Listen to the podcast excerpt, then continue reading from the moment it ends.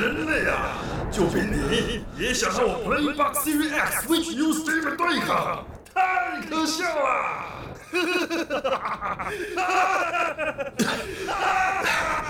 人类或许渺小又脆弱，但当我们团结在一起，就能创造无限的可能，而且还有自己红值的配乐。宅道出游，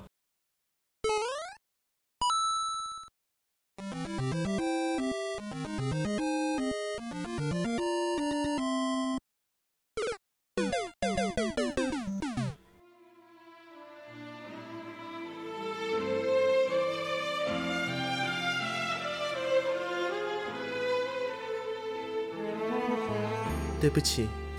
我不知道我该用什么表情才好。这时候只要笑就可以了。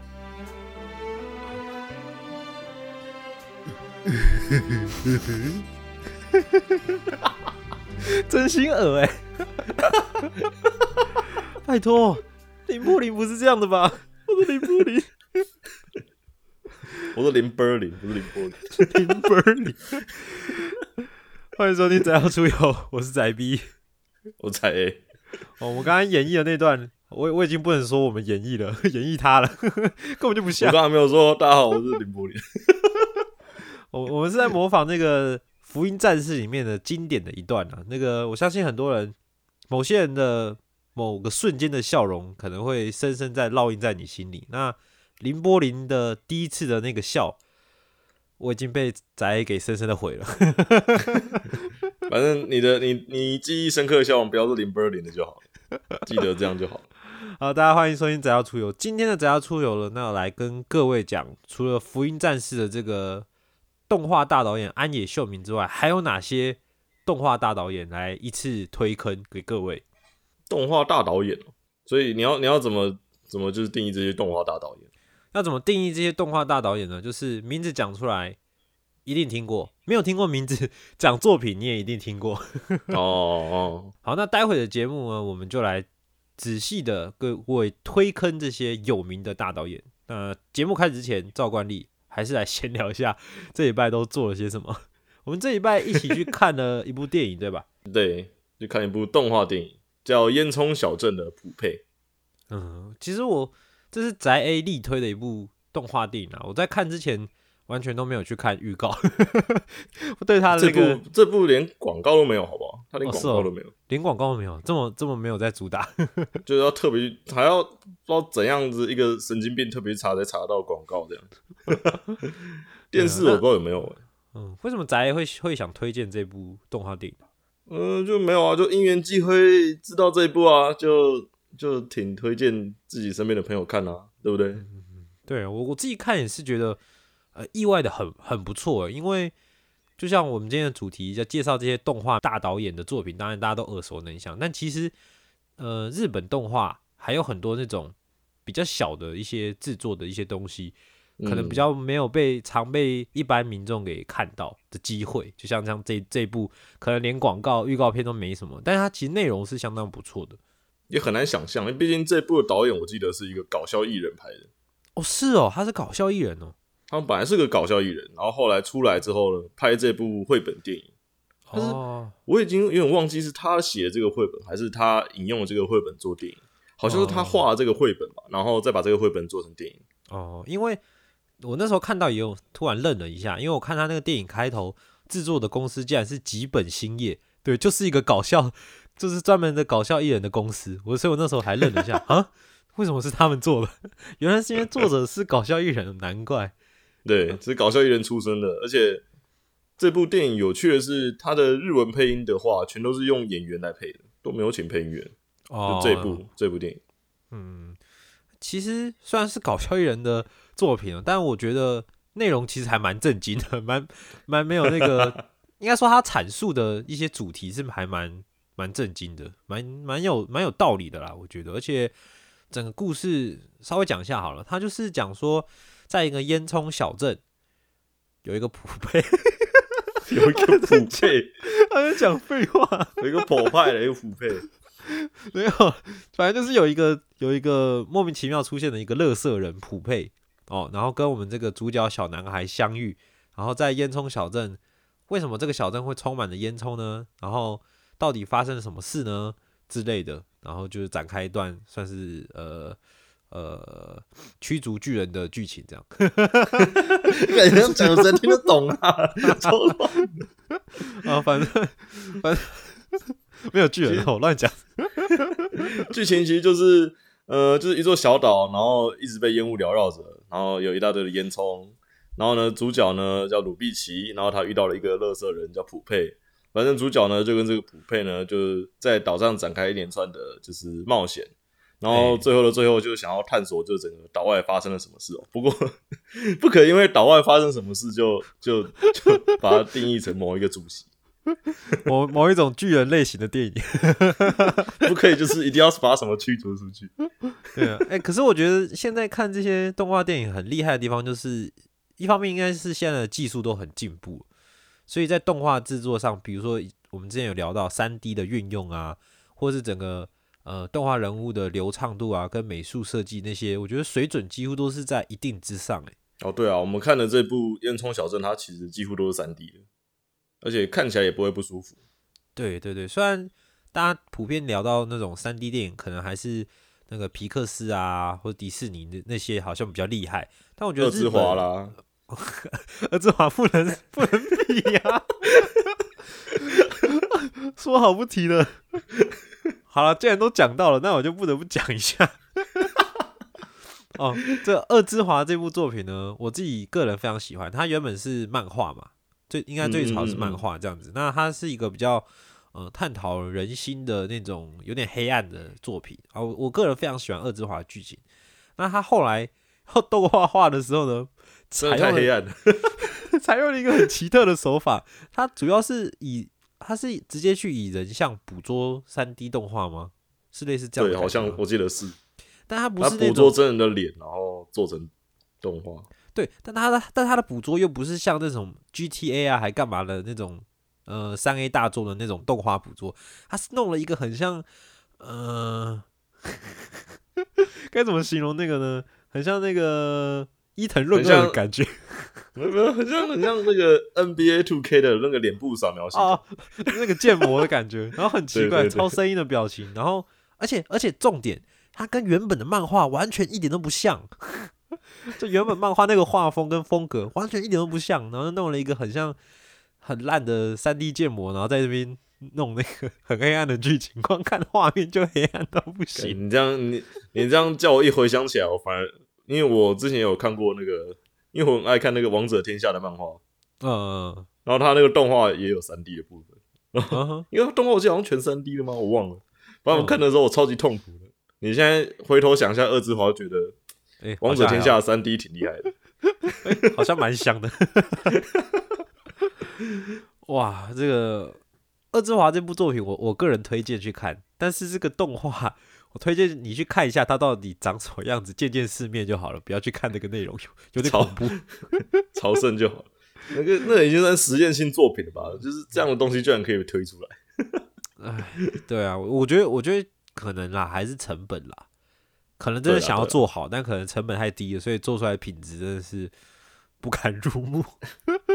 那个也不好说，就是不要做算，你知道？对啦。好，那拉拉回来普配啦，我觉得普配，呃，整体来说是一部我觉得还不错的电影，真的真的还不错。嗯，就我觉得就是小朋友能看，大人也能看的啊。对对对对，他是小朋友看了应该会开心，然后大人看了应该会哭，就是还蛮 还蛮感人的啦。我觉得还蛮感人的，里面描写的一些情节真的是，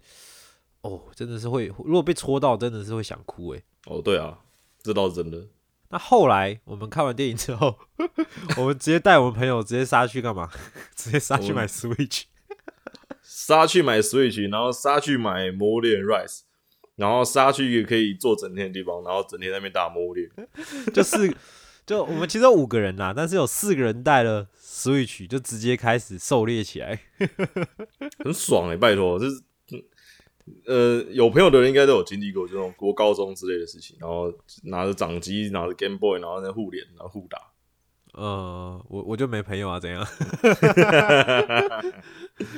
呃，没有啦，我以前没有没有没有掌机啊，所以也没有这个机会玩啊。所以这一波我想说，哇，一定要我一定要玩魔猎，毕竟也听别人玩的经验，游玩经验那么久了，那自己一直都没有机会玩。然后，所以我那时候，呃，我我我是原本想买实体片，但是嗯，第一天的时候我没时间去买，然后晚上刚好就是因为我会有时候会看晚呃凌晨的一些体育赛事，因为时差的关系，所以晚上比。然后我就想说，哇，既然要等那个比赛晚上的凌晨的比赛，我干脆就直接买线上的来玩好了。然后我就网络商店买，然后结果我这个游戏载完了，凌晨的比赛都比完了，他还没载好，载超久。络对，网络太烂了，所以后来就好算了，睡觉。然后隔天隔天起来之后就狂玩，直接玩到晚上。我当时我当时在毕业旅行的时候，嗯哼，因为毕业旅行的时候，我跟我的朋友们全部都拿着 PSP，我们那时候都在玩《魔猎人二》，嗯，然后那时候毕旅我们直接就不睡觉了，直接从晚上玩到早上，好猛哦！玩玩到全玩到就是一个一个慢慢阵亡，然后 我印象很深刻，那时候打那个麒麟哦，一个双麒麟的任务，有两头麒麟，嗯，然后反正反正一直一直狂解狂解，然后一直打不过，然后一直打到早上，然后隔天早上在游览车上快睡着，然后又不知道怎么办才好。好惨哦。哎、可是我觉得毕业旅行好像都这样哎、晚上都是才是正重头戏。没错、啊，当然啊，老师也会事项一点不许我。那宅自己玩这一代的感觉呢？身为一个老腊入，我就觉得这一代真的很赞诶，就是很新的感觉嘛。而且因为一直以来《魔物猎人》，我在以前是玩双刀哦，嗯，最早最早是玩双刀，然后我自己有玩 online 版，然后 online 版的话我是玩单手剑，然后之后我在《魔物猎人》中间我就没什么碰，因为我只有玩过二代，然后三代，然后 online 版，然后之后就是玩世界，然后世界我是玩笛子，我就是纯玩笛子，然后笛子玩完之后来到《魔物猎人 Rise》之后就是玩轻弩，到目前我就只玩轻弩。因为我觉得魔猎它就是武器种类真的很多，那每一种玩起来其实真的就就很不一样，玩法很不一样，所以感觉就是哦，对啊，对啊，它吸引人的，我觉得除了它本身的那种呃收集采集，然后去打装备的要素以外，再来就是它的那个各种武器的操作跟各种呃魔物它的特色，我觉得真的还蛮吸引人的。嗯，因为其实因为以前的那几代我都玩近战，然后这代突然换远战之后，其实我压力相对小了很多，我觉得玩起来轻松多了。我就看你一直在旁边射射射，然后我想说你到底是拿当做枪战游戏在玩，还是怎样？百多轻弩，轻弩也不轻松了，好不好？你后面就知道了，有一些怪轻弩反而比较难打。哦，是哦，这我自己是深有体会，因为越后面越大只的怪出现之后，远距离攻击一躲起来也是手忙脚乱。嗯，因为我自己是初体验啦，就是第一次玩，然后我觉得整体玩起来是还蛮这，我觉得蛮流畅的，就是不会有觉得哪边在游玩上会让你觉得卡卡或很困难的地方。虽然还是有那些技术成分在，但是就是游玩体验跟那个游玩的乐趣是还是不少的。你不是才到那个吗？才到哪才到二星吗？二星你了？你说集会所吗？对啊，对啊对啊，集会所到二星，因为我之前都一直打春刃，然后我第一次去集会所打的时候就野团嘛，然后结果后来那个怪都跑走了，我真是路痴，还还没找到怪，然后怪就是被打死，然后还来不及去那个 嗯搜刮东西，然后就结束，可恶！我我自己倒觉得这代新手会开始觉得难的地方就是 HR 三四以后，就是假如你算集会所任务，嗯，怪开始变强之后，就是开始出现火龙那个等级的怪之后，就那一系列的怪，你应该就会觉得特别难。假如你是哦就是因为都第一次玩的人的话，就会有难度出现。对对对对，就是开始会有一些很击败的龙出现，哦，就到处放地雷的啊，然后乱吐火啦啊，有时每次转一圈乱甩的都有。哦，不过因为我现在是玩那个超虫棍啊，超虫棍就是可以就是撑杆跳嘛，然后再加上现在有那个降虫的那个技能，就是可以像蜘蛛人一样飞来飞去，所以我都是打一打啊，被敲了几下，不行不行不行，要逃要逃，赶快那个撑杆跳，然后再再用蜘蛛人招式咻咻咻，然后逃超远，然后开始喝水这样。哎、说真的，Rise 的降虫真的真的是改变了很多东西，就是可能在试玩版上还没有这么大的体会吧。但是假如是从从头玩到底的话，这种感觉就是意识到，就是对地图的认识跟旧版的《魔猎人》比起来就差很多。嗯以前的魔猎应该是没办法像这样那么自由的飞来飞去的吧？因为因为对啊，因为以前《魔猎人》都是平行的地图，平行的移动啊，哦，就是人物是不能爬，就是顶多就是一些台阶很明显可以爬的，然后就藤蔓一些没很明显可以爬的东西，你知道可以爬，其他地方你不会多看两眼。是。嗯，然后这一代多了翔虫之后，然后角色就全部变成忍者，我不知道为什么，然后大家都变忍者之后，全部都会飞檐走壁，就是可以依靠这一代的降虫技做到，就是《魔物猎人》里面大家希望有的跳跃这个动作，哦。然后就大家开始攀墙啊、爬墙啊，就是全三 D 移动，就是可以说是一个很成熟的状态，到现在。而且这次还有一只狗可以骑，哦，对啊，还有加尔克，就是狗狗，嗯大大的狗可以骑，就每次出任务大家都在飙狗。因为我刚开始玩的时候，就是就还蛮不会的嘛，就因为我刚刚一开始不是玩超总棍，我一开始玩充能斧，啊，充能斧就感觉，呃，尤其它变成那个斧的模式还是大剑的模式、啊，忘了是哪个模式，就挥击会变很慢。然后我又是一个斧模式，哦，我又斧应该是斧模式，然后我又是一个就是打很很容易打不准的人，所以我后来，所以我一开始玩的时候，根本就是干脆骑在狗上攻击，好像还比较 比较快，比较方便。普无猎人。哦我就我就一直用狗敲，然后就就想说我我是魔法公主是不是？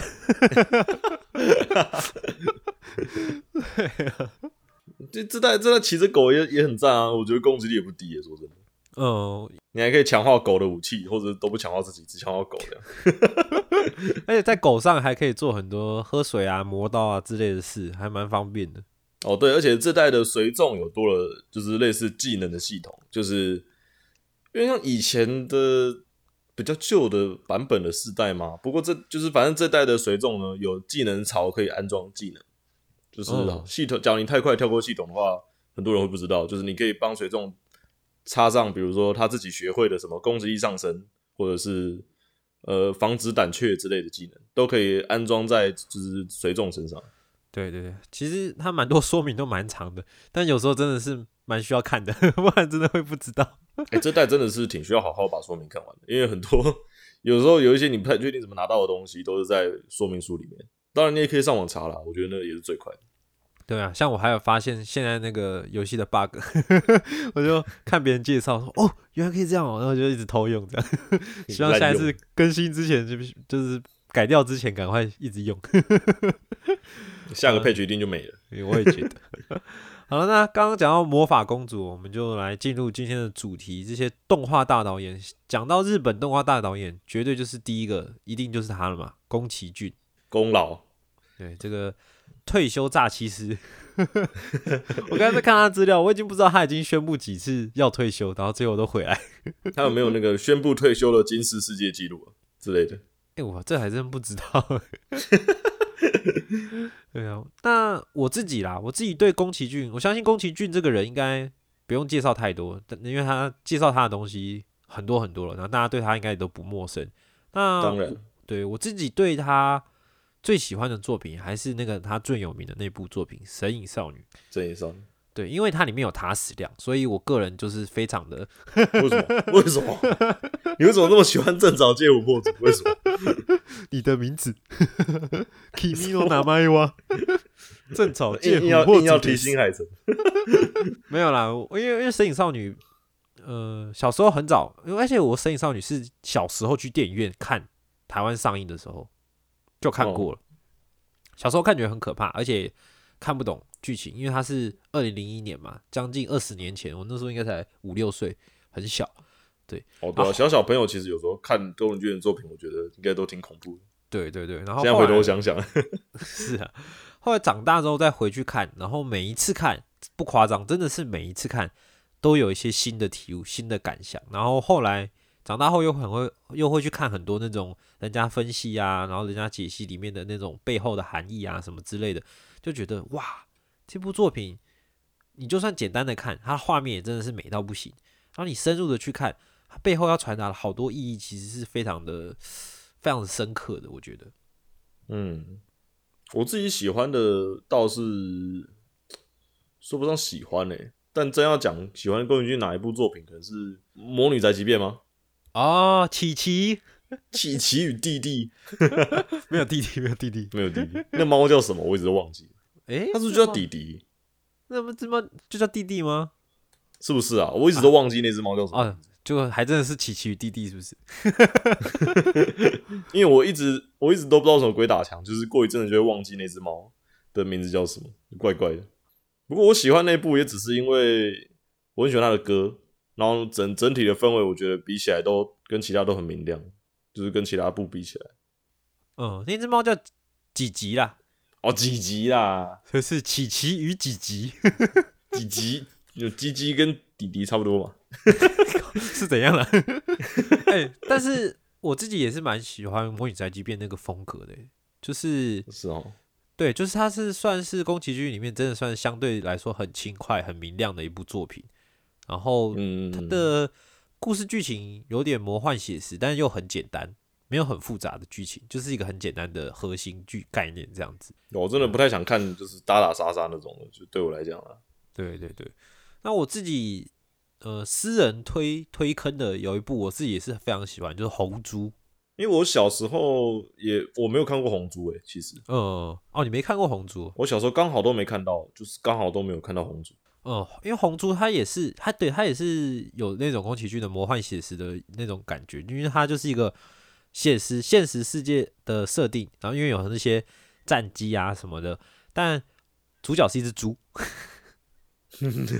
对对对，主角是一只猪，但它不是那种可爱画风的猪，它就是一只相对写实的猪人这样。半兽人，对对对对，然后又带着一种呃有种硬派的风格，但是因为宫崎骏本人他非常喜欢飞机跟那种飞行器的这种设定，所以他很多作品里面也都有。哦，那这部里面对对对，这部里面又是相对来说算是飞机很很就是就真的是很写实的在弄很多飞机的啊、这样子。那他红猪也是呃比起其他部其他部宫崎骏大部分很多特色是他的主角大部分是女生或者嗯小、小女生这样比较常出现的是小女生。那红猪的主角就是主要算是就是这只猪啦，当然虽然它里面有女角啦，对，但是主角算是红猪本人这样子。啊，他讲的一个故事又是一个比较比较深深入一点的故事，而且它的背景也是一个比较偏战争、写实战争的一个背景。这样，我个人印象最深刻就是它的一些空战的画面，跟它飞机的那些画面，其实相对来说很真的很很美很美，对吧、所以在所以小红猪里面是有是有空战的、哦，我还以为它是什么飞机比赛类的东西。没有没有没有，是是真的有在没有没有，他应该说这个时期是已经打仗过后的时期，但空中就有出现很多那种什么、呃空中海盗啊、空中空贼啊哦什么之类的，类似这样的东西。然后还有不同国家的那种角力竞争，就是他们没有真的要打仗，但是有类似像军备的那种角力竞争这样子。伟大的航空道，对对，类似，应该不太一样。对啊，但我我自己是蛮喜欢这种风格，它就是有种怎么讲，淡淡的忧伤的那种爵士乐风。哦，不然我可以贴哦对就是那种为什么红猪是一只猪？为什么它明明身为一只猪，还要在天空继续飞翔？哦这种这种感觉。你好像讲了什么了不起的话？哎，我是真的觉得不错看，这部也可能是宫崎骏里面比较被呃被忽略的一部作品了，比较被低估的一部作品，但我觉得是很有一个风格，很有风格的这种作品。啊，因为我看到有在推荐红猪的的人都非常非常的，就是是真的很热爱红猪这部作品。嗯嗯，就我看到的推红猪的人，对啊，所以宫崎骏，你想说我我都看过很多了，那你如果红猪没看过，真的可以去看一下，还不错。好了，那宫崎骏讲完，有几个大师，我稍微提一下名字，因为我对他们的作品比较没有涉略啦。但是因为是大师，所以我们也就是供各位参考一下，有兴趣大家也可以看，像是这个阿基拉，应该是一定都听过的，大有克洋。大有克洋，大有克洋对我听过，对啊，他就是我们的阿基拉的导演。那阿基拉阿基拉，他也是当年算是一个影响整个日本动画很很剧烈的一个一一部作品。他也可以说是把日本的那个呃 cyberpunk 的这个风格最早建立一个典范的作品。哦，对啊。而且阿基拉他其实因为今年又被讨论的一个原因就是他的预言成真，因为它里面啊？提到、哦，你不知道这部这个吗？还蛮有名的。耶。我可能忘记了，我可能因为它里面阿基拉的设定就是二零二零东京奥运，然后停办，没没有办成。对啊，因为因为他那个时候，因为阿加是一九八二年的的到一九九零年那时候推出的一个作品嘛，他啊嗯他漫画，他漫画是那个时候那时期的这样子，然后他的电影是一九八八年出来的，对吧？那个时候就是一个呃未来世界，然后赛博朋克风的那一种 N 型化的世界这样子的一个背景做做主题，这样。那那时候就是讲那时候的东京，二零二零年的东京，然后刚好那年也要举办奥运，对啊，它的背景刚好要停办，然后最后对最后也是阿基拉的这个整个故事发生了一些事件，然后他那那一年的奥运也没有办成，这样。哦还好还好不是什么，也刚好是因为病毒，太可怕了，对啊，太准。就是一个神预神预测啦。那我觉得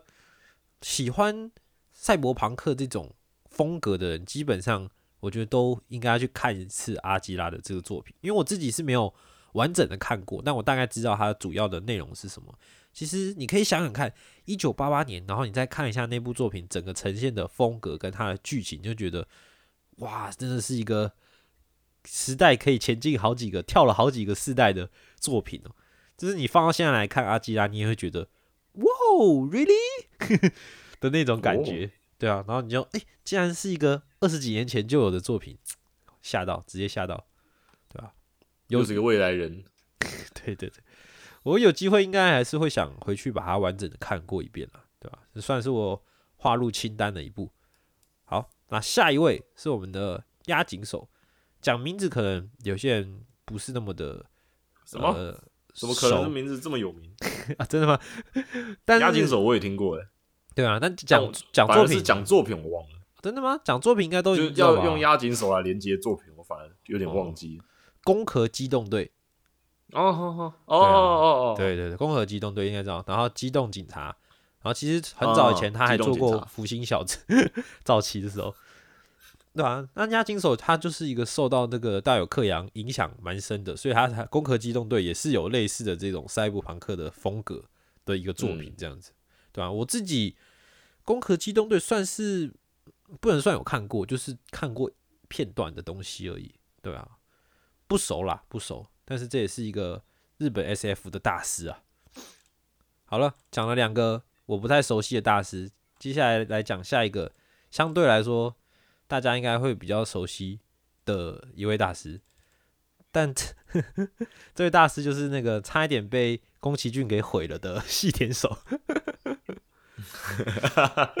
哦，我我们的兽人大师 是是是应该这样讲吗？兽人大师，那我们的细田守要讲到最有名的作品，我自己觉得对我来说应该是《夏日大作战》吧。哦，最早最早知道他，然后也也算我自己最喜欢的一部作品《夏日大作战这应该》。也是他最广泛大家知道的吧？嗯，那后来他就算是走上了兽人之道吗？对，后来他也推出了那个《狼的狼的孩子雨和雪》，然后《怪物的孩子》哦，对对对，然后嗯二零一八年他这部作品，我后来才发现，原来我没看，我一直以为我有看过，结果没有，嗯。就是未来的未来。的孩子吗？不是不是。哦，，未来的未来，嗯，未来的未来，而且还是有入围那个奥斯卡的奖项的作品。他好像是除了宫崎骏以外，就是有入围到的日本动画导演这样。未来的未来，对吧？这部可能也是要扬眉吐气。对，也是要放入我的清单的啦。哦，那我刚才少讲一个，他早期还有一部也是很有名的《跳跃吧时空少女》。哦，对，对对，就是那个可以一直吃布丁的少女。啊，因为里面那个主角有那个跳跃时空的能力哦，他就可以一直回去 把布丁一直吃那个布丁。是这样用的吗？对啊，那他刚好，我刚才刚好今年二零二一年的夏天，他就要推出他的新作《龙与雀斑公主》。那这一部的设计其实就跟《夏日大作战》很像，因为他这部就有跟《夏日大作战》差不多的设定，还有网络世界、网络虚拟世界。嗯，对啊，我自己还蛮期待的，就是它回归一个他之前做了一个很成功的一个设定的那种模式，不知道会做出怎么样不一样的一个新的电影这样子。应该会是截然不同的东西。那《夏日大作战》没有看过的朋友，它其实就是《数码宝贝大冒险》的剧场版《我们的战争》的的另外一个版本嘛。因为早期早期细田守，讲讲一下他的故事好了。我相信有些人还不知道他为什么是被差点被宫崎骏给毁的男人啊。总而言之，细田守就是一个对于动画创作很有热情的人。那他那年就是很想要进入吉卜力，很想要到宫崎骏的门下做动画这样子。然后那个时候他好像原本要交交两张原画，然后交了一百多张，哦，就是这么硬。那个你去找工作哦，那个履历不要只交两张，交个一百多张，绝对不会用你。我我，对，绝对不会用。对，所以吉卜力就没用他了。对，然后宫崎骏就亲自回信跟他说：“他说像你这样的人才进入了吉卜力的话，只会将你的才能给磨耗殆尽的。”哦，吉卜力好像很屌。对，所以他后来就没有进入了吉卜力，不过他去了东映，也是一家大公司哦。对，然后继续就是有一些机会，对，继续有些机会做了动画，然后那时候做了一部《海贼王》的剧场版。那那部剧场版祭典男爵对不对？对对对，也是非常的就是跟那时候的海贼王的风格相当的不一样，然后让人非常的耳目一新。真的，因为当时我小时候看到那个祭典男爵的时候，我超爱的。哦，你超爱是？我超爱那个祭典男爵与神秘岛的那个风格。哦，就那时候突然觉得海贼王电影版终于有电影版的感觉，就是给人一种跟 TV 版截然不同的感受，有有不一样的 feel 就出来了。对对，所以他那个时候也是就开始有名气了嘛，然后吉卜力就就说就破格的又邀请他来做动动画电影，是啊，我要毁了你吗？对他要毁了他，他那个时候就邀请他来做霍尔的移动城堡，而且他那时候告诉他说，呃，你的团队的人要自己去找，就是因为目前就这个 project 就是你一个人，然后你要去凑齐你的团队，结果在他他一直就是。各到处拜托、到处凑人的时候，最后吉卜力把他换掉了，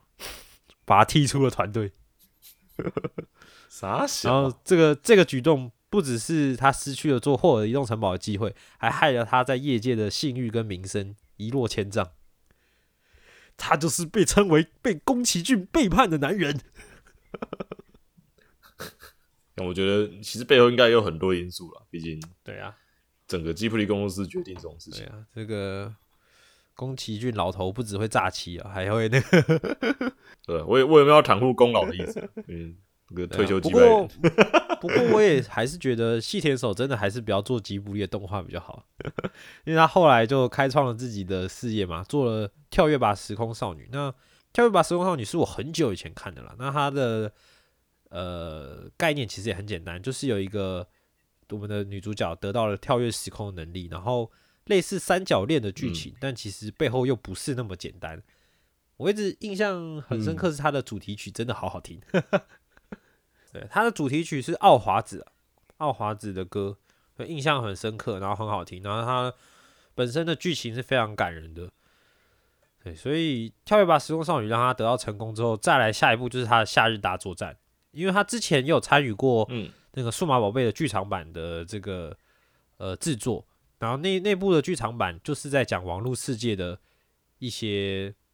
一些危机啊，网络世界的危机，然后他就把这个主题转化，然后做出了夏日大作战。对啊，夏日大作战真的很有趣，它就是一个结合日本乡下的家族，然后跟网络世界的这个刀剑神域化，没有，就是就是 VR 啦。就就大家都到网络上世界，就是都到 VR。对对对对，然后有一些发生的危机，那现实跟网络世界该怎么样子去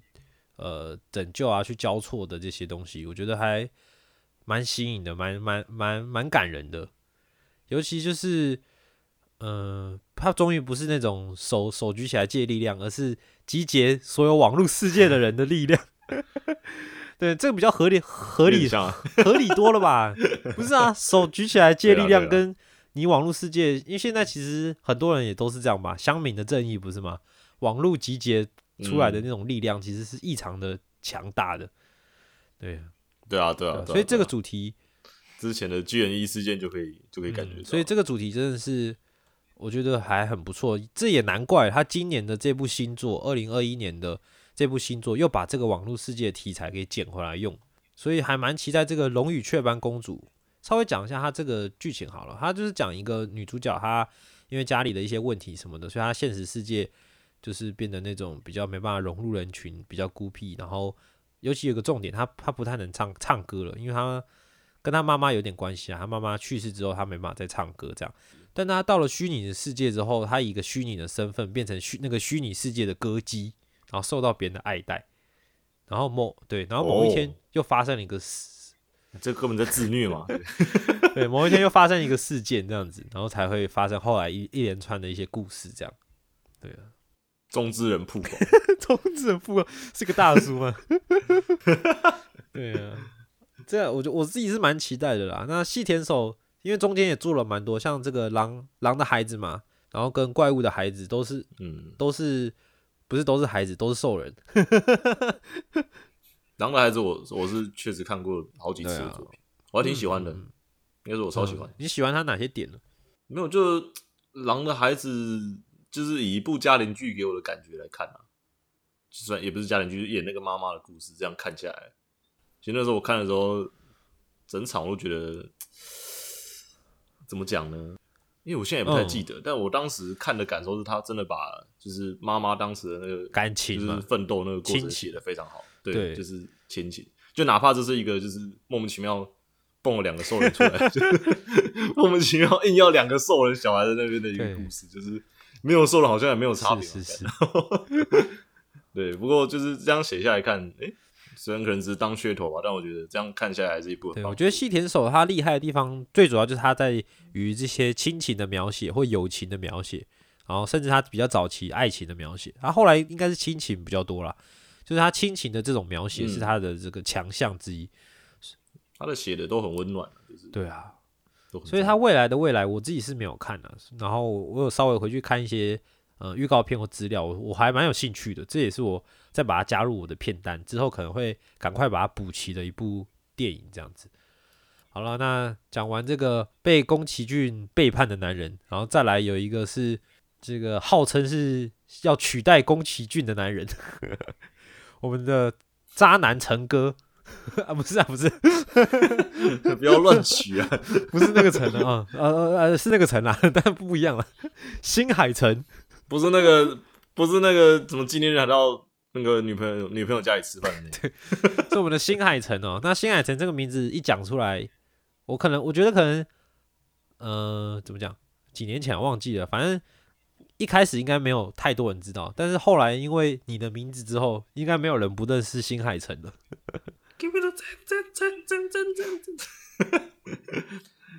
啊那个时候你的名字那个歌真是大街小巷都在播，真超可怕的，我觉得超可怕。你的名字真的是一个爆炸性的红诶、你觉得这部作品可以红成这样的点到底是什么啊？媒体 好，好像也是啊，好像也是。就他妈的媒体嘛，对啊，但是 这真的是电影这个东西，我觉得真的是只要媒体肯，真的是没有不红的作品，是的，就是会有这种感觉。不是说你的名字不好，我是一直是媒体的可怕，就是超可怕。这是一个社群就是光想象嘛，社群的炒作啦，我觉得就是会营造那个氛围，就会觉得说不看好像跟跟不上潮流。其实我觉得《鬼灭之刃》多少也是这样的原因呢、其实我觉得就是市场需要一个一个带头气势的时候，媒体就会带出一个来，对对对那种感觉。那陈哥，其实我早在你的名字之前，我就已经很喜欢新海诚这个导演，然后我反而是在你你的名字之后，我就没有那么喜欢他了。对对，我倒觉得都都不错啦，就是他以前的跟现在的，我觉得都挺好的。因为新海诚他特色就是他的画画面真的很美很美，他的那种在于背景上的执着，跟他的那个就是可以截，可以准备随时按截图放桌布。对对对，然后它的光影的应用真的是是光看它动画的画面就很舒服这样子。那你的名字我相信不用介绍太多了，大家应该大部分人应该都看过。那他早期我最喜欢其实是秒速五公分，你说什么什么电车女我？电车女 呃 One more time, one more chance。我那时候我有跟宅一起看过吧，我记得我有逼你一起看过。对对啊，对，我们我们是一起看秒速五公分。你那时候又重看嘛，然后真的是我第一次看。我我自己是在你跟你一起看这也看了一两一两遍有了吧，对吧、然后我后来甚至还有去找嗯小说来看。啊，我记得在对对对，哦小说它就更不一样了，因为它有一些不同人的观点跟一些可能动画里没提到的一些细节，这样子。小说总是能看得细多对啊，，那我记得宅是对这个男主角蛮嗤之以鼻的。对吧？就是废物 干，我觉得秒速公 就是个对废物啊秒。速公分，我觉得很看人呢、其实就是这么年轻，就是为了爱有不去追，就是废物。哎，我觉得你不能这样讲。有些人的那种心思的细腻程度，真的是我们难以想象哎。就是这么年纪还这么小，干嘛？年纪这么小就是往前冲啊？秒速公分它其实是一个三幕剧的形式，它就是把一个人的恋爱的过程分成一个三段，就是他呃年幼时期跟青梅竹马的爱情，然后因为某些原因必须变成远距离这样子，然后然后他如何去找寻他爱的另外一半，然后维护那个很纯真的感情。然后第二幕就是然后有一天突然录影带就寄到他家里，不，然后继续继续，怎么很很牛头人的感觉？没有没有，那个那个是那个家庭，就是生日快乐的哦那个，这个快乐快乐的那个。对，然后后来他第二幕就是就是已经稍微长大了，已经变高中生了吧。然后男主角也因为家庭因素就搬到更远的地方，然后两个人已经断联了，但男主角还是迟迟忘不了他喜爱的那个女生。然后这时候又有另外一个女生来追他这样子，然后但是他又把自己就算是封闭起来，不理会他人这样。啊，我自己最喜欢的是这一段，但我最喜欢这一段是因为那个在追那个就是第二个出来的那个女角，她一心想追着男主，但男主完全就不算是有点不鸟她嘛。那第二段的描写我觉得很美，是他的那个场景在种子岛，就是日本的一个算是有点与世隔绝的小岛啊。对，有点像我的类似澎湖的感觉吧，它就是有海啊，你你这澎湖什么仪式感？澎澎湖会哦暴怒了没事 没有啊，它就是有一种另外一个世界的 feel。越讲越越讲越没有，就是有海嘛，然后刚好又有那个嗯宇宙的实验在那边做火箭啊什么的，就是各种很浪漫的元素。对，因为当时片中描述的其实真的跟有一种真的与世隔绝，就是不同对对，然后又都很浪漫的寂寥感，我好喜欢那个感觉哦。对，然后又有一种那就是第二个出现的那个女角，就是有一种怎么追也追不到遥远星星的。在另外一端的那种男主的那种 feel 的那种情感，其实我个人是很喜欢那一段的。对，那最后一段它就是、最后一段其实很短啊，它算是一个有点像 M M V 吧，就是跟它的主题曲播出来，就把它的那些剧情给带过，这样子就是男主在出了社会变成社会人士之后的生活，跟他最后怎么样，算是呃释怀了他的这段感情。啊，画面当然是 biu 美啊，超级美啊！然后那个列车怎么还没过完呢、因为那个主题曲还没播完，所以要多一辆再继续过。对啊，我我自己很喜欢秒速公分。那早期的新海诚的作品多半讲述的都是这种爱情感情，然后跟那种呃一个遗憾的结局，就是他不他通常都是一个算算一般我们平常会讲的悲呃悲剧结局嘛，就是没有这么圆满了。他大部分的之前的结局，那但后来他到了你的名字的时候就，就有点转性了。我还记得你的名字当时才只有预告的时候，大家就是新海诚的以前看过的人，每个人啊，这个完蛋了，对，都大家都想说是要被 胃痛了，或要要那个了。哇，预告这么热血，完了，但听说是他的制作组给他一个很强烈的反对，说做成悲剧的结局，所以后来你的名字才没有遭到毒手啊，所以也可能也间接的造就了他的成功这样子。那后来一部《天气之子》，我是我自己后来算是他上映之后隔一阵子重映之后我才去看的，然后出乎我意料的哦，还算喜欢呢、宅宅有看过吗？我没看《天气之子哦，》，你没看过是不是？没有，就是我那时候本来想说，新海诚做了你的名字，这样有点已经嗯主流主流吗？迈向主流的感觉。那那个《天气之子》会不会也是一个很主流的电影？但我实际去看了之后，虽然没有我那么喜欢新海诚以前的那种呃孤独寂寥的那种痛痛，但是整体它也不是一个很堕落了，很很无脑、很热血的。给市场了，我不再看新海诚。没有。就整体来说，它的它的情节是相当有趣的，也有它里面的一些呃揪心的部分。对啊，我看完之后，我个人、嗯，如果把它跟你的名字来比的话，我还喜欢《天气之子》多很多。其实哦什么？蛮不错的，尤其它的结尾，它的结尾虽然嗯怎么讲，也不能说是呃圆满大结局，但是但是也也也不会说很悲痛很悲痛的那种结局，但是会有一种哇哦，嗯好哦，不错哦，新海诚果然果然你还是要这样玩我们一下，挺棒的。被玩了一下，甘愿，听起来就很可恶。可可以可以，这个这个我接受。呃，天地之子我我我个人蛮喜欢的，嗯。哦，好了，讲完前面那些动画名家呢，都不是我们今天的重点，但是已经快一个小时了，你快讲完嘞，你快没时间，你到底要讲谁？你赶但快讲都不是我们今天的重点哦。我告诉你哦，名家刚才讲了那么多，对不对？啊，甚至连我们刚刚开头演的这个福音战士安野秀明都不是我最喜欢的，哦，什么我？最喜欢最喜欢的是这位金敏。哦，哎，金敏说来金说到金敏就伤心了，因为他英年早逝，他在二零一零年的时候就过世了，那只有四十六岁，因为癌症的关系。那他的动画电影也就四部，四部都是经典，四部都是经典。早期的《蓝色恐惧》，然后《千年女优》、嗯《东京教父》跟最后一部《盗梦侦探》，各位四部都看。哎、只有四部而已呢，对不对？对啊？也就这四部，对啊，你你想多看也没有了。那他当年其实当年《千年女优》推出的那个时候，跟大概跟《神影少女》差不多同期嘛。那金敏其实在国际上的呼声是比宫崎骏那个时候还要大的，只可惜他真的死太早，所以他后来没有持续跟宫崎骏这样子呃余量之争啊，我觉得蛮可惜。我目前还只看过，还是一样只看过那个啦，《盗梦侦探》。但我真的觉得，只看《盗梦侦探》的话，金敏的东嗯西真的相比之下，真的他的电影很像艺术品，就是对对，有种表现起来真的很有艺术品的感觉，就是不是画面美，而是就是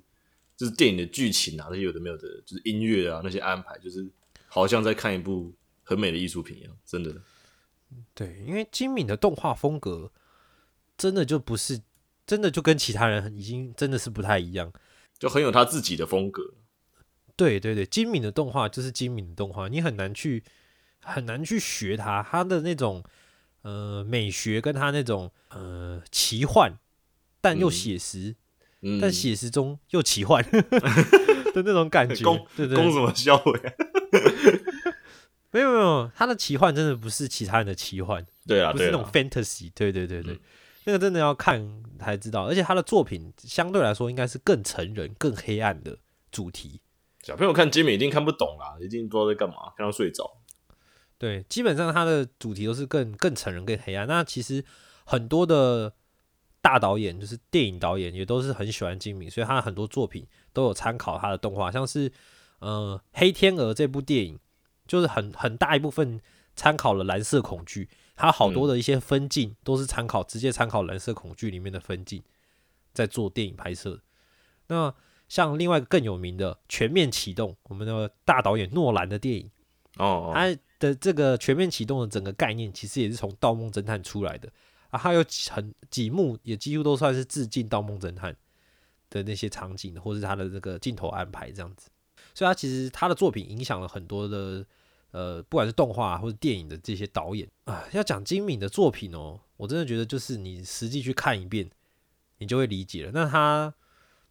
呃，可是不好懂，说真的。就是最近不是有什么修复版要上吗？就是说什么要把剩下的未完工的部分做完的东西。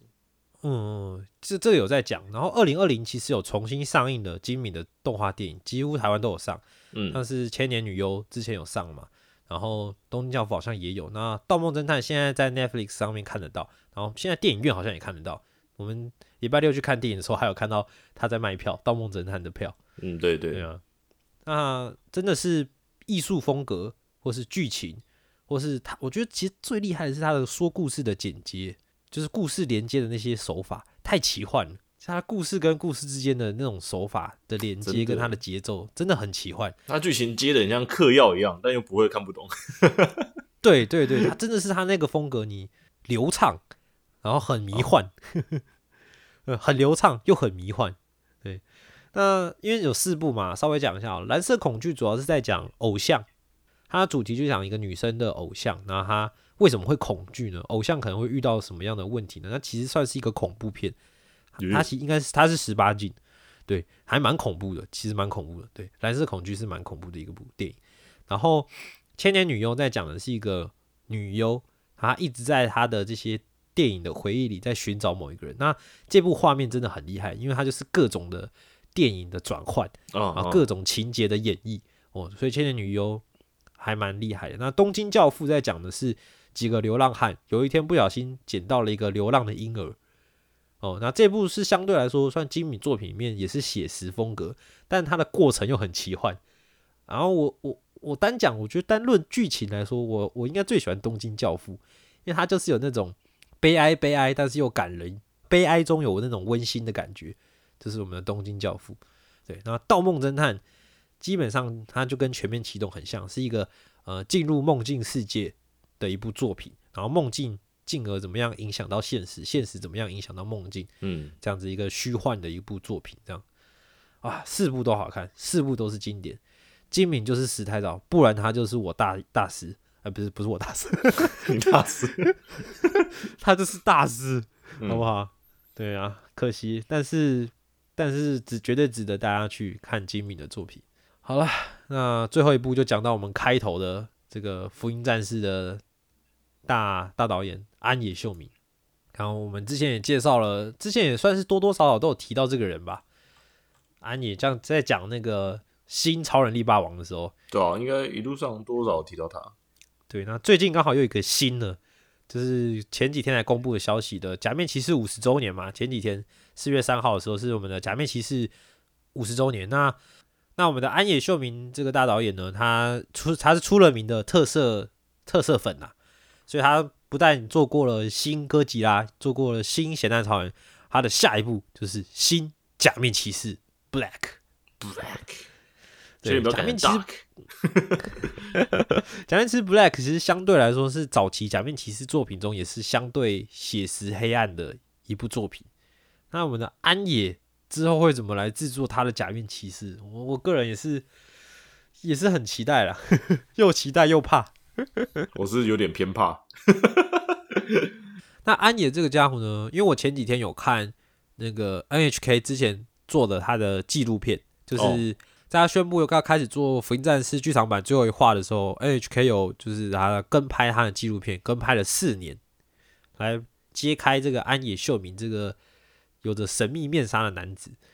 那那个时候他们就问说，为什么这个大导演愿意这个接受他拍拍摄这样子跟拍这样，然后说，嗯，神秘的东西如果完全都是神秘的，就会不有趣，总是要透露一些讯息才会觉得它更神秘、更有趣，就让 大家讲了就是装逼装成这样，他就只是想宣传而已，好不好？就是想宣传他的福音战士。大家我我在拍哦，只这会拍哦。不哎对但是但但是你，我去看了安野秀明这个人，你会真的觉得，哇，他已经六十岁了，他根本没有嗯长大，他比我还要屁耶、他就是一个少年啊，对，就是就是一个少年这样子，然后就很任性。我觉得他就是一个任，但是我觉得很多艺术人应该都是这样嘛，就是有他那股坚持跟他的韧性在。他纪录片就讲他开始做这个福音战士嘛，那里面我觉得印象最深刻的就是他常常会讲说。呃，他就跟那个拍纪录片的人说啊，你拍这个没用啦，这个不用拍啦。然后不然就是在讨论的时候说，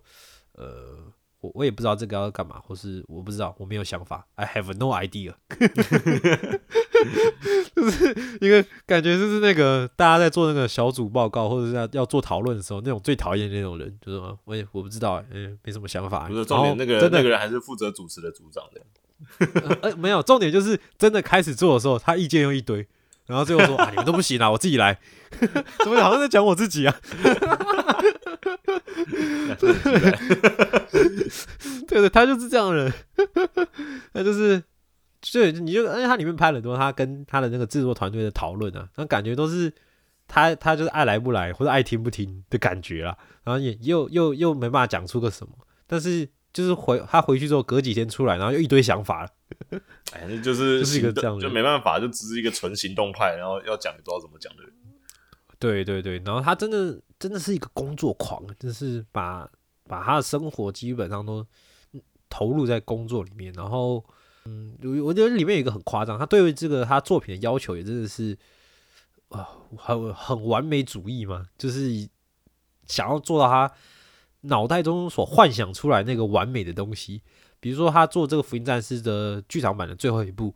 他们几乎已经是做了三个月哦，把他们第一部大概有三十到四十分钟的东西，基本上都已经快要做完了。啊，他们看完之后，安也说：“呃，你觉得这个如何呢？”然后他那有些人可能讲说哪里可能好像怎么样怎么样，安野就说：“我也这么觉得，我们重做吧。”才不是这个意就思、欸。重做了，就重做了。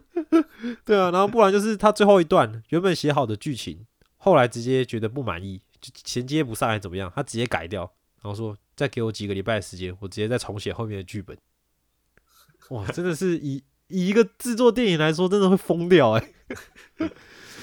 对啊，里面印象最深刻，他去访问他的那些制作团队的人，然后他说，呃，这种事情常常会发生吗？然后他们就苦笑这样。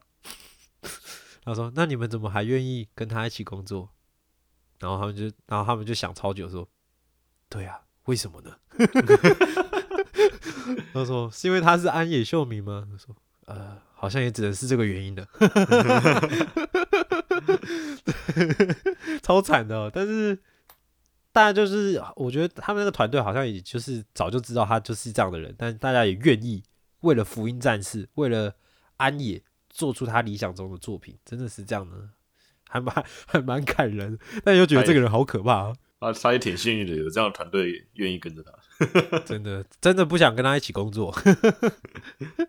很可怕哎，对吧？那他的《福音战士》是一九九五年的作品，那也是至今已经二十五、二十六年了，算是已经半个世纪的作品。刚刚我就在跟宅讨论，到底要怎么推荐《福音战士》这部作品呢？要怎么讲呢？没办法讲 也不能是我们开头那个样子，那样就没有人来看。啊！对对对，不，那我们还演干嘛？直接毁掉这个作品。对啊，因为像我刚才就看了很多的别的资料，然后各每个人讲《福音战士》都讲的不一样，都讲的好像完全不一样的东西。Ava 因为那个样子嘛，看 Ava 每个人都有自己的感想，毕竟对 Ava 这么意识流。对，其实所以其实这就是这部作品它最厉害的地方，就是它像一面镜子，每个人看到的东西就不一样，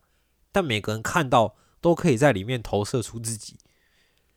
他因为因为他很多人会讲他他这部作品到尤其到了后期，就是一个心理的解剖，一个心理的治疗。对啊，对啊你，会慢慢的对，你会慢慢的跟里面的角色做重叠，然后去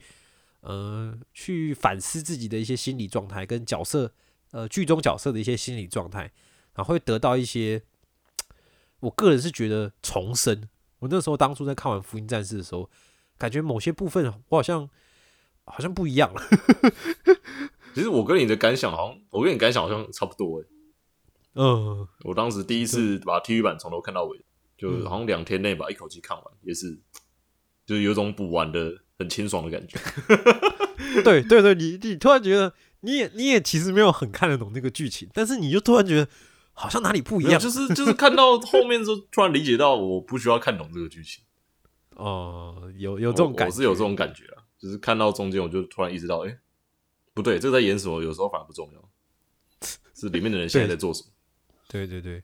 呃，然后那其实安野他我在看纪录片的时候，他也一直讲，他就是希望做出一个有趣的作品，他一直在想说他的作品怎么样做才会有趣，对啊，然后他我也不知道为什么明明是这个主旨，最后做出来却是福音战士，为什么为什么想做有趣的东西做出来是福音战士？其实我觉得要讲有趣，EVA 一点都不有趣。对，但是但他的魅力真的是当时在当时的社会引起了一个现象级的影响，那也是嗯。好多好多那时候大家就是对 EVA 痴狂，然后一直到后来，因为 TV 版做完之后，还有出了两个剧场版，因为 TV 版算是后期，其实我看它就是进度赶不上，经费不够，就是就做，其实应该不是经费，就是他时间做不完。你也知道安野那个做法 哪做得完？要怎么赶得上？对，所以他后很宽松的时间也做不完的那种。对，因为它后面一个 TV 版后面是一个很意识流的结尾，然后后来他就又出了两个剧场版，算是旧的剧场版，算是补齐了他原本 TV 版的遗憾。但是过了一段时间，安野就觉得不满意，他觉得《福音战士》应该就是他隔隔段时间决定重新再来做这个《福音战士》，所以又推出了他的这个新的四部曲新剧场版。那从我们最早二零零七年的这个序章，然后到了二零零九的破，然后到二零一二年的 Q，然后到最后相隔了大概八年，快九年的时间，因为又受到疫情的延期，所以今年才上映的，在日本三月八号上映的《新世纪福音战士》剧场版中，它其实是一个作曲的符号啦，就是终止的那个符号，就哦是中章。对，那他 疫情应该也不是主因的，我在看 GU 片的时候，他就一直说他想要给《福音战士》一个完美的结尾，但他他的讲法其实是说他想跟《福音战士》做一个完美的了断了。他觉得，哦，因为他跟《福音战士》，因为安野这个人就是跟《福音战士》已经 牵扯太多了。对对对对，那他当中其实也受到了很多的呃，其其他他自己说他做《福音战士》之后的很多压力其实是很大的。嗯，就是也受到很多的粉丝的一些回馈，不好的回馈，他其实有好几次有自杀的念头。对，但所以福音战士来对他来说，其实是嗯，应该也是又爱又恨嘛，对，其实这样的一个感情。那他想要好好的跟福音战士说再见，好好的做一个把这个东西真正的放下。其实这个新的剧场版，他们一直问说还会有之后的福音战士吗？他说没有了，这就最后这样子。然后那时候他的配音员还跟他说：“可是这个结尾看起来没有了，这就是最后。你们你们不会再来配了。”对啊，确定哦。对啊，所以其实那个真实的声优，那个剧场版那边不是剧场版，那个纪录片就有演到他最后配的那一句，就是再见了，所有的福音战士。さよなら、すべてのエヴァギリオ，就是这样，算是 安野的一个真正道别了。他自己也跟他们道别。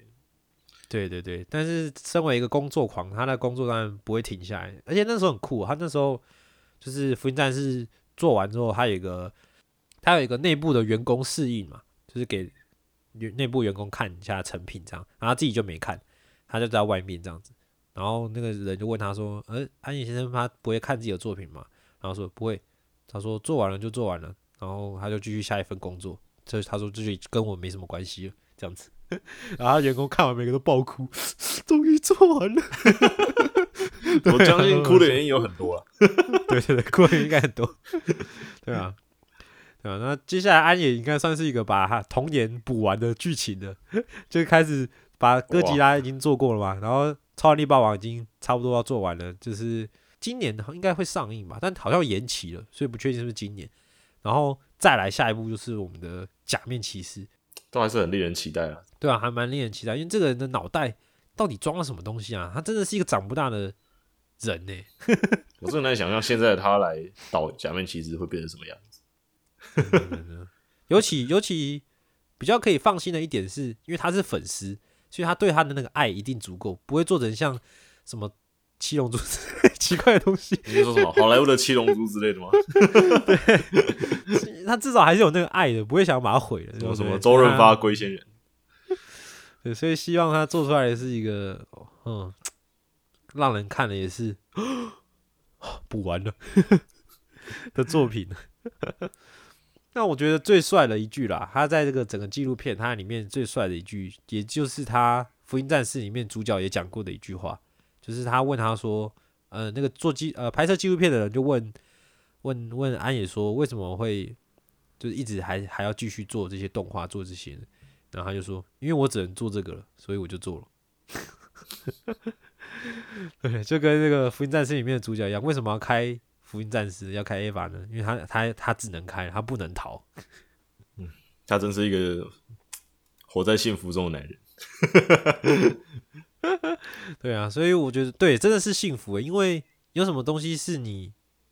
呃必须做，而且就是喜欢做，可以这样全心全意的投入的，真的去做的人呢，其实应该不多。可是像他这样子，可以